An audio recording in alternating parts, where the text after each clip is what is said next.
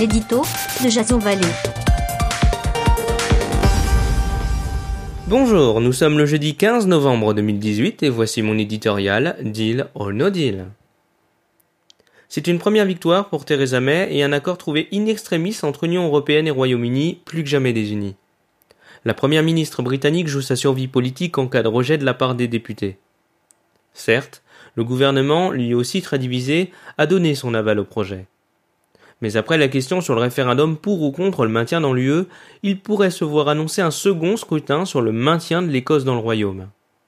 En effet, la première ministre écossaise Nicolas Sturgeon a jugé dévastateur un accord qui favoriserait trop l'Irlande du Nord, véritable marqueur du divorce.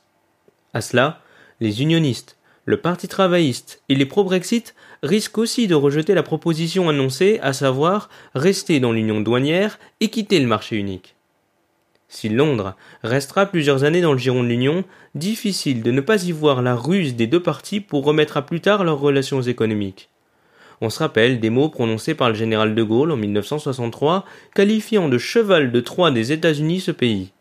Je cite La nature, la structure, la conjoncture qui sont propres à l'Angleterre diffèrent de celles des États continentaux.